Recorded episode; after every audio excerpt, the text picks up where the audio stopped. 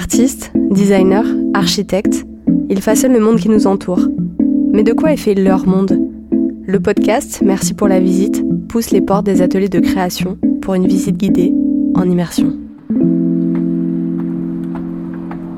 Traverser un ensemble d'immeubles de blanc et de béton à Saint-Ouen. Monter quelques marches d'un escalier extérieur en colimaçon. Et enfin, écarter le large rideau qui sert de porte l'été pour découvrir l'atelier des designers Florian Dash et Dimitri Zéphir. Dans leur espace de création, les deux amis croisent leur vécu de France et de Guadeloupe à la recherche de ce qui fait histoire et identité. Bienvenue dans l'atelier de Dash et Zéphir. immense, immense et tellement lumineux. Et ça, c'est votre bureau? Ouais, il y a trois bureaux. Donc ça, c'est le bureau de notre stagiaire. Après, Dimitri, on est en face. Et derrière, c'est un bureau un peu, un peu commun avec euh, planche à découper et du matériel euh, divers et varié, découpe cuir, euh, maquette, découpage, collage. C'est à la fois un espace de travail, puisque bien sûr euh, on a, on a un pôle où, voilà, où on travaille sur nos ordis, où on fait un peu de, de la maquette. euh, Ouais, c'est un peu aussi un espèce de stockage. hein. Ouais, là, là, on va pas encore assez. On a un pôle atelier, où vraiment là il y a, il y a- on a un, on a voilà, un système de, de machines euh, portatives euh, qui nous permettent de, de- de monter des, des maquettes, des projets. Bah, alors ça, c'est c'est tout un outillage cuir. Euh, C'est de la bagarre. Ça ressemble à des, à des, à des petits couteaux. euh, C'est ça. Bah, c'est quasiment ça en fait. Tu vois, c'est quand t'as le bord d'un cuir qui est trop franc. Et puis on a un petit espace cuisine qui nous permet voilà, de nous réunir euh, tous ensemble euh, le midi. On fait euh, nos points sur la table à manger. Du coup, on se retrouve ici le, le- le midi euh, avec un Plus ou moins grand nombre. Voilà. On partage l'atelier avec, euh, avec deux amis qu'on a rencontrés au Verre décoratif de Paris. Je pense qu'on a eu envie de d'un peu recréer un, un univers comme à l'école, où justement on est en interaction avec euh, ces deux autres euh, artistes et designers, et où on a ces moments de pause, où on, a ces moments de discussion, d'échange. À deux, on, on se connaît, on se voit tous les jours. euh. Là, on a des choses qui, qui, qui viennent euh, Qui parasite un peu. parasiter de temps en temps, mais qui font du bien, quoi. Alors, le tabouret, c'est l'une des, des premières pièces euh, qu'on a, qu'on a dessinées. C'est une petite assise euh, à basse, en fait, qui était utilisée aux Antilles. Euh, en tout cas, dans l'histoire, on raconte que c'est le seul objet que l'esclave pouvait avoir en fait dans sa case. Dans la grande histoire qu'on nous raconte de, de l'esclavage, il y a tout un ensemble de petites histoires comme ça qui sont des histoires méconnues et qui finalement, parce qu'elles ont été oubliées, ont participé en fait à une forme de, de- d'entassement en fait de l'histoire, une forme de, de, de- de lissage de l'histoire. Un des problèmes majeurs, c'est qu'il y avait très peu de traces des choses, tout était dit à l'oral. Ça pose le problème de l'archivage des choses, et notamment des objets. Les, les Antilles et du coup les communautés créoles, bah, comme toute culture à part entière, ils ont des façons de faire et de dire et de, de, de- voilà, de construire les choses qui n'appartiennent qu'à eux. Parce qu'à ce moment-là en fait de l'histoire, ils sont dans un contexte euh, tellement restrictif qu'ils sont obligés en fait d'eux de se réinventer.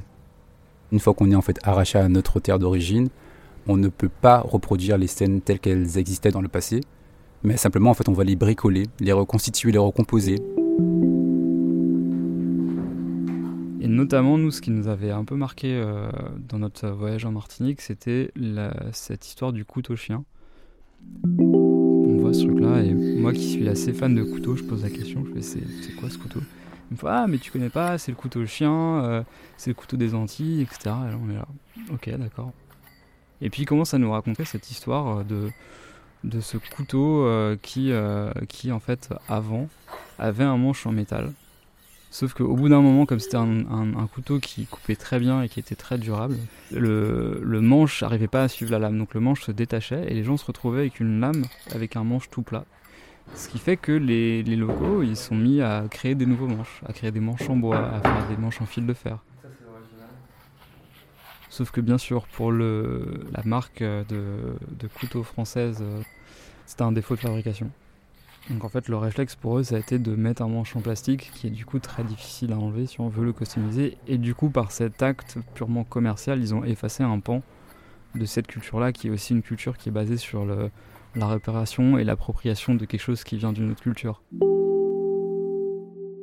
On n'a même pas pu retrouver un, ancien couteau-chien. C'est les gens qui me disaient Ah bah moi, mon grand-père, euh, il avait un couteau, son manche était en bois. Encore une fois, c'est lié le couteau à euh, ce petit truc qui vient euh, en se glisser dans le manche, un peu comme une pince à linge avec un élastique.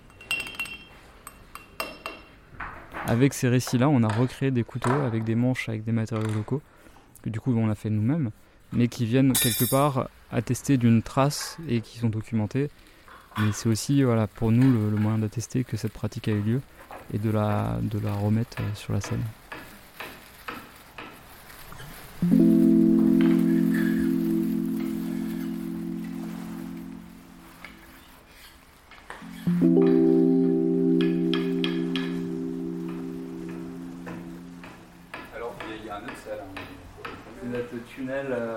Petit hublot. Et du coup, ce qui était intéressant en fait, dans, dans justement ce passage-là, c'est qu'il était suffisamment en fait, grand pour euh, avoir de. Faut enjamber quand même. Ouais, alors il faut s'habituer à cette marche, vrai, et en plus on ne peut pas trop monter dessus parce que sinon tu prends le haut du hublot dans la tête, c'est pas mal. Pour en fait, euh, là c'est nous avons permis en fait à la fois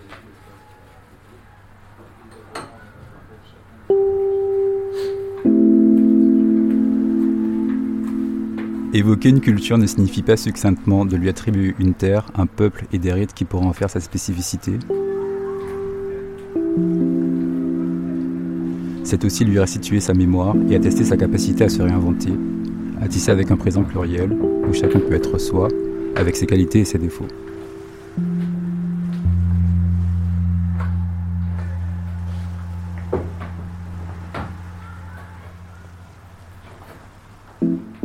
Un podcast de Anne Bourrassé, produit par Pling Studio, avec Antoine Bertin à la réalisation sonore. Montage et mixage par Lisa Lamy. Merci d'avoir embarqué avec nous dans ce nouvel épisode. C'est grâce à votre soutien que ce podcast peut exister. Alors n'hésitez pas à nous écouter et réécouter sur toutes vos plateformes de podcast, commenter, partager, aligner les étoiles et nous suivre sur Instagram. Merci pour la visite.